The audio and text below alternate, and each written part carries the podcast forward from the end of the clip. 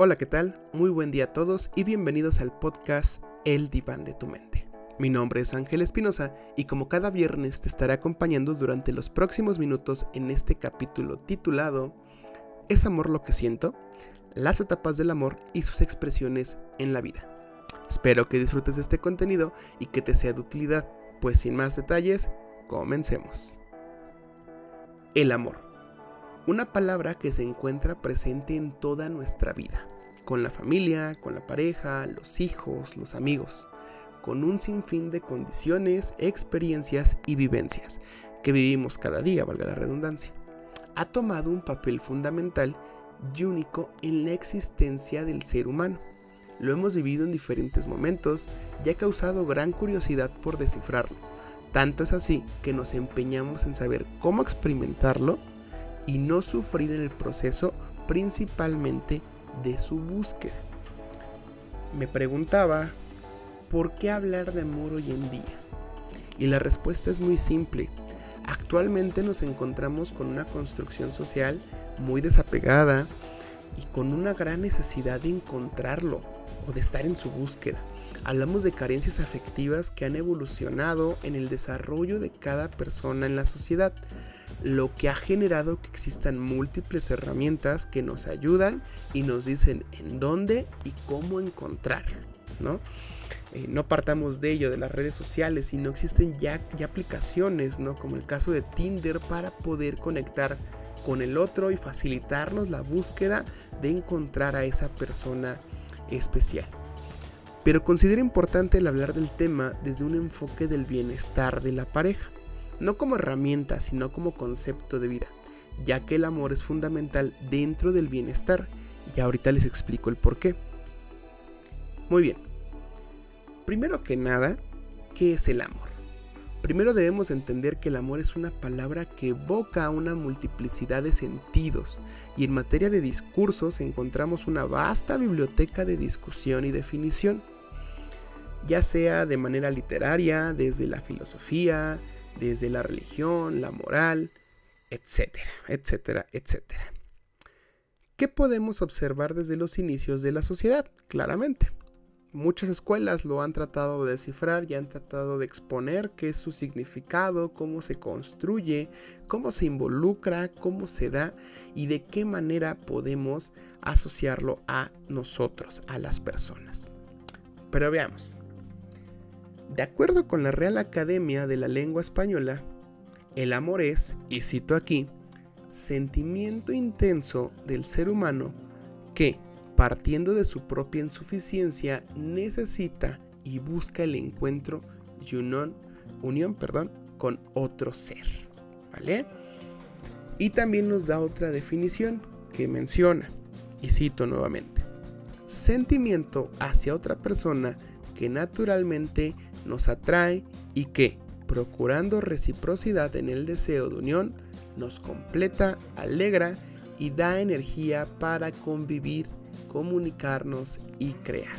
Esta parte me interesa porque esta es la definición que se tiene actualmente por el concepto o la palabra de amor, asociado a sentimientos, a condiciones que vivimos con otras personas y que nos dan cierta respuesta a nosotros como uno mismo, ¿no? Ya sea que nos dé alegría, que nos den las ganas de querer convivir, que nos ayude facilite la comunicación eh, y no también, ¿no? solamente desde el punto de vista social, sino incluso biológico, ¿no? Que permita en este caso eh, a mantener, ¿no?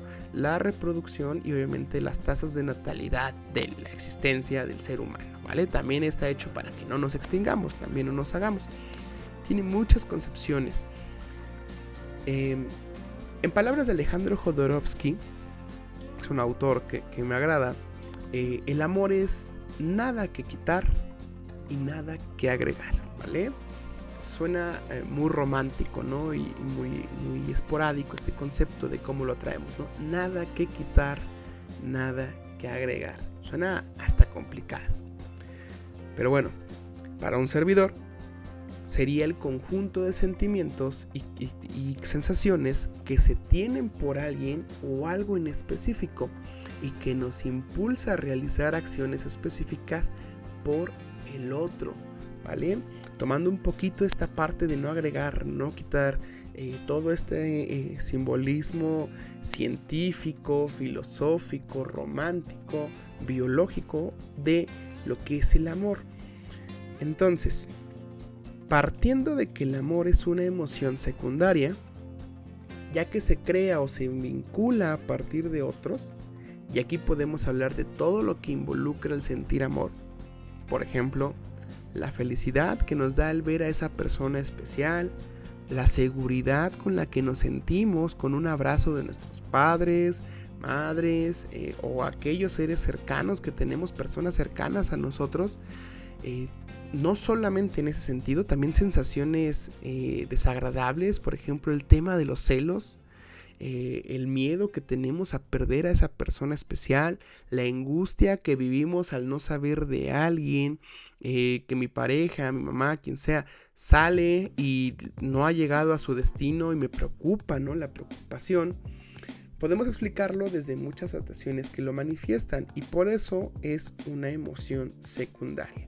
Partiendo de lo que hemos hablado de las emociones, eh, siendo que las emociones primarias en un primer eh, podcast capítulo lo vimos en el capítulo 1, ¿no? Se manifiestan con ciertas condiciones, sabores y demás. El amor es una emoción secundaria, ¿vale? ¿Por qué? Porque se crea a partir de otras, ¿vale? No es un concepto que esté solo, sino dentro de él hay alegría, hay miedo, hay etcétera, etcétera, etcétera. Pero bueno, retomando el concepto, entenderemos al amor desde la concepción de una pareja. Es muy común encontrar a personas preguntándose si la persona con la que están es el amor de su vida. Y ahí van por la vida preguntándole al amigo, a la mamá, a las cartas, al tarot, a la vidente, a la aplicación si esa persona es la correcta.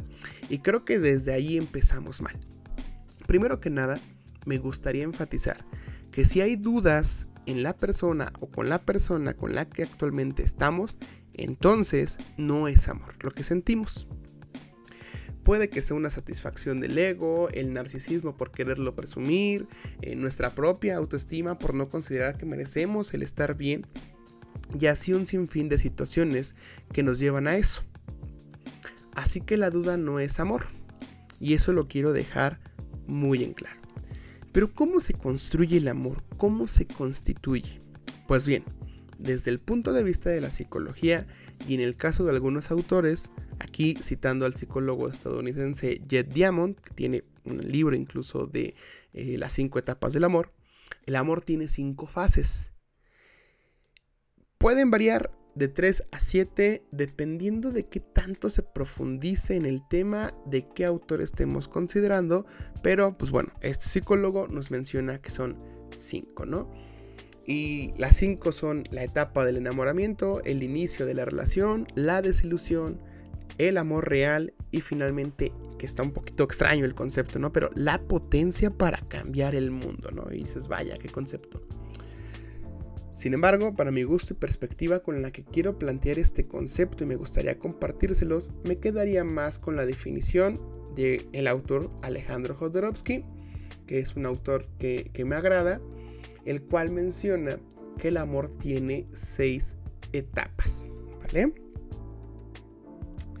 Pues bien, la primera es el amor físico. En esta etapa encontramos que existe la necesidad por el estar con el otro. Es el inicio del enamoramiento, principalmente un concepto que ya veíamos que también lo, lo acoplado la psicología, en donde idealizamos a la persona, sentimos que todo lo que hacemos con ella es de gran valor y tiende a dejar una idealización del otro. Sentimos mucha energía al interactuar con él o con ella y eso hace que nos nazca la necesidad de querer compartir momentos con esa persona especial.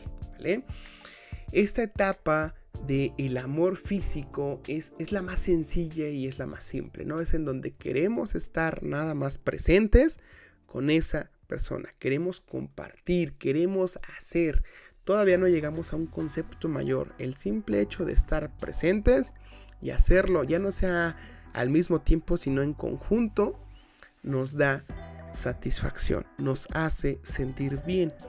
Y eh, eso es a lo que le llamaríamos primero amor físico. También esta etapa de atracción ¿no? Eh, que tenemos.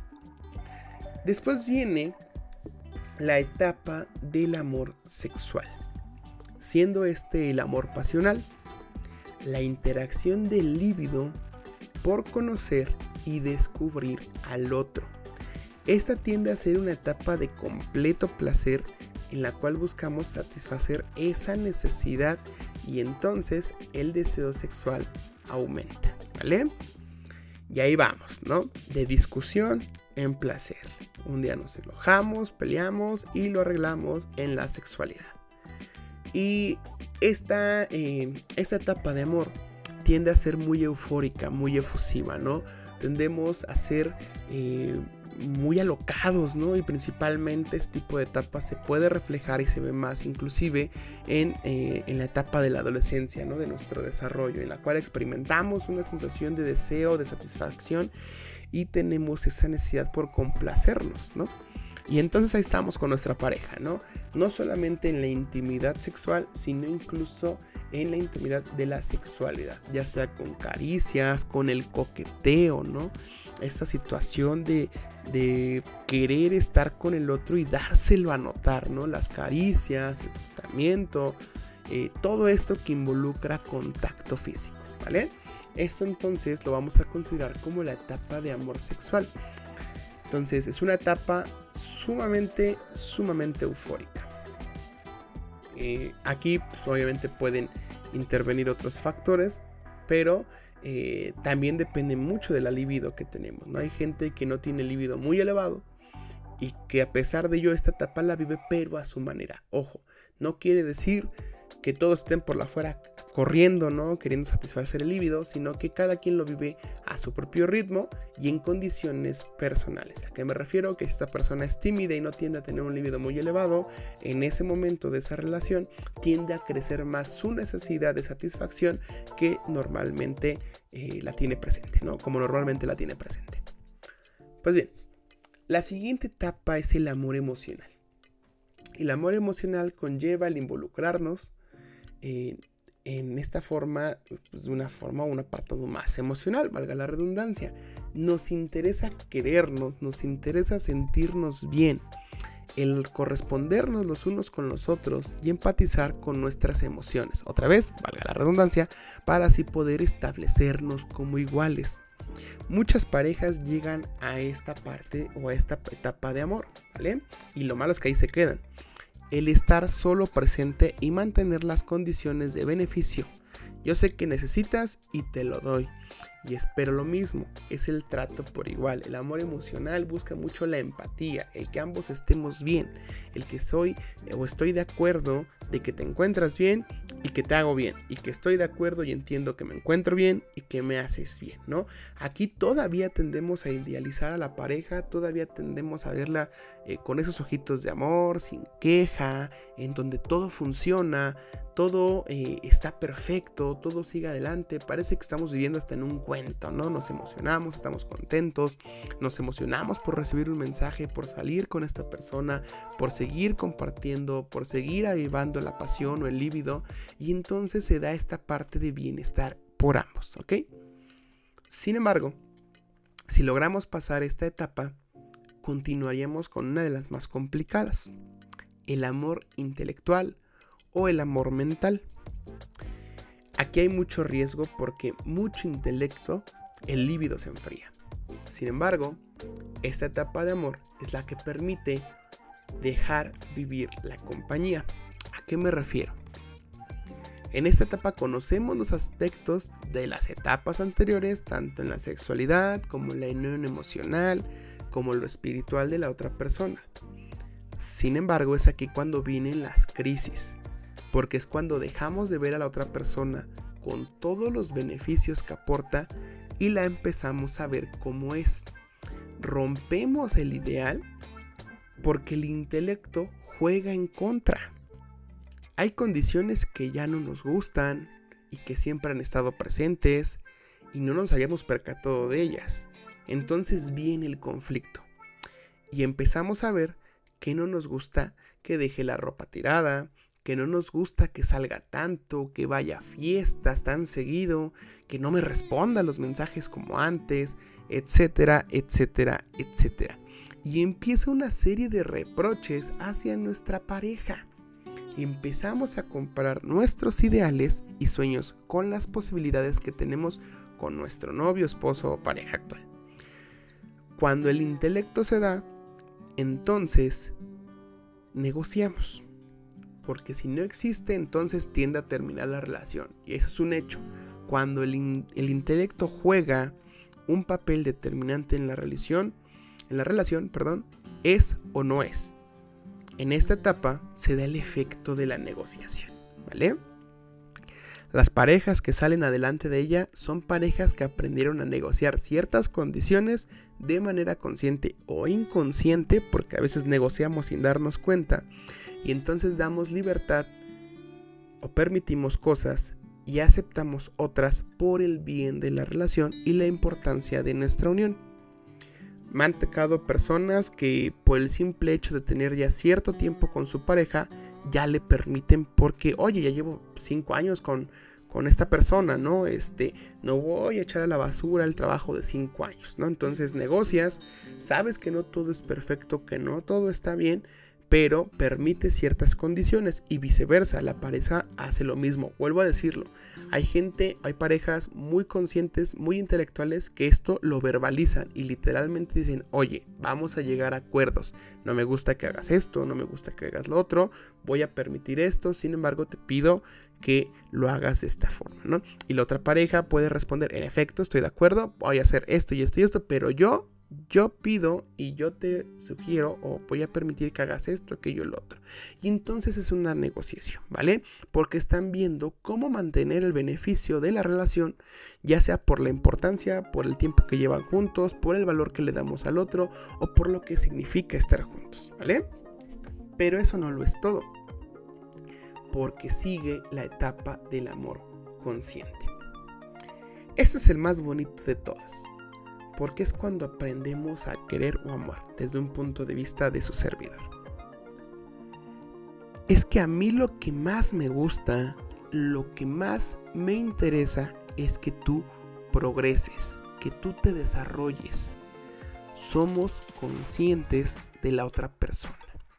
Sabemos qué quiere y a dónde queremos llegar.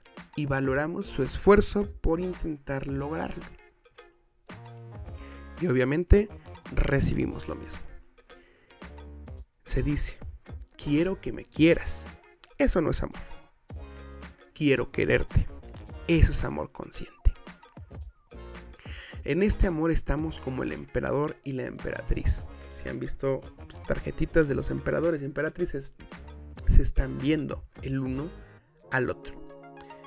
Y entonces a pesar de todas las condiciones que tiene mi pareja o que tengo yo, hoy he decidido quererte. Es muy padre esa etapa ya que es la que formaliza y da pie al romanticismo del amor, ¿no? Y aquí meto un poco de mi cosecha. Porque aprendemos a construir con el otro. Si bien lo he dicho en otros capítulos, en el capítulo 1, si lo quieren ir a escuchar, la construcción corporal nos menciona cómo trabajamos por la vida y esta etapa hace eso, trabajamos para construir un futuro con otra persona.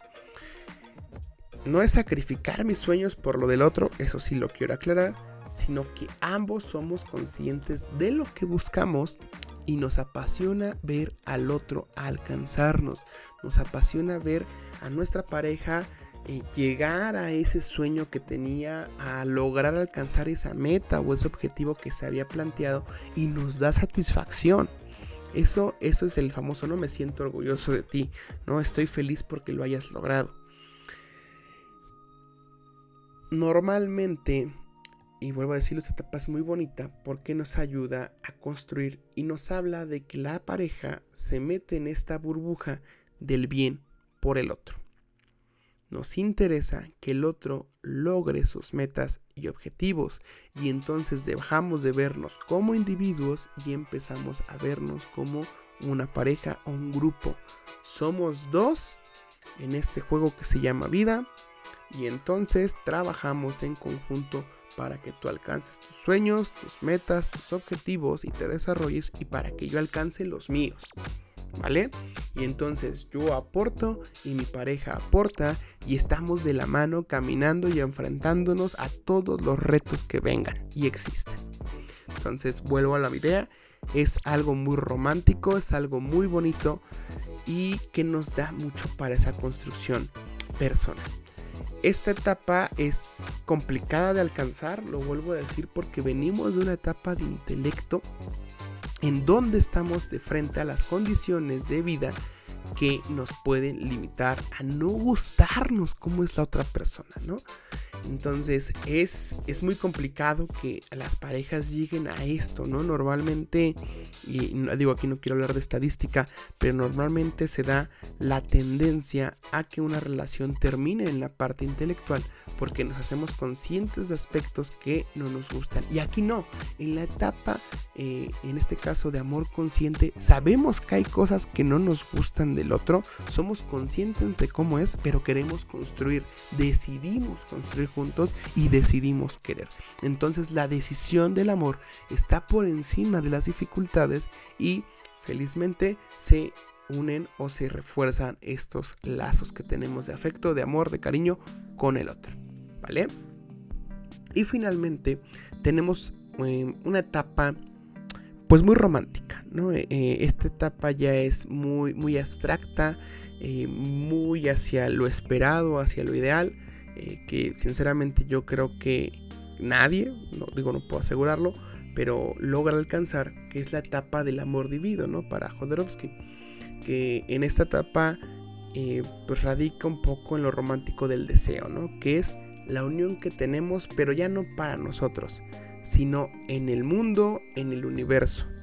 Nos apoyamos el uno al otro y aparece el mundo y aparece el otro. No queremos nada para nosotros que no sea de los otros. Ese es el amor divino. Cuando estamos espalda con espalda viendo a los demás y cómo nuestro amor aporta o beneficia a los demás, a la sociedad, al mundo en donde vivimos. En la etapa de amor consciente, lo repito, nos estamos observando de frente el uno con el otro y nos encerramos en nuestra burbuja. En el amor divino salimos de esa burbuja para construir para el mundo. Hay gente que, quizás lo logra, ¿no? y la imaginación de este concepto es nos amamos, somos conscientes del uno del otro, sentimos eh, amor y cariño y nos gusta verte desarrollarte, verte crecer, verte alcanzar tus logros. Pero en el amor divino estamos juntos con nuestro amor y nuestro amor va a beneficiar o va a ayudar a los demás, ¿no? Nuestro amor y nuestras metas están enfocadas en un bien común por el mundo, ¿no? Trabajamos porque los demás tengan lo mismo que nosotros y que tengamos ese tipo de cualidades o habilidades que determinen o impulsen los objetivos de otros, ya no solo de nosotros como parejas, ¿no? Quizás un poquito en este ideal perfecto, ¿no? De, algunas religiones, de, de querer siempre hacer algo o el bien común por los demás. Pues bien, estamos por cerrar el capítulo del día de hoy un tema con bastante información que da para mucho. Creo que podríamos seguir platicando de ello por bastante tiempo. Hay muchas definiciones, hay muchas etapas, conceptos ideología que lo abordan.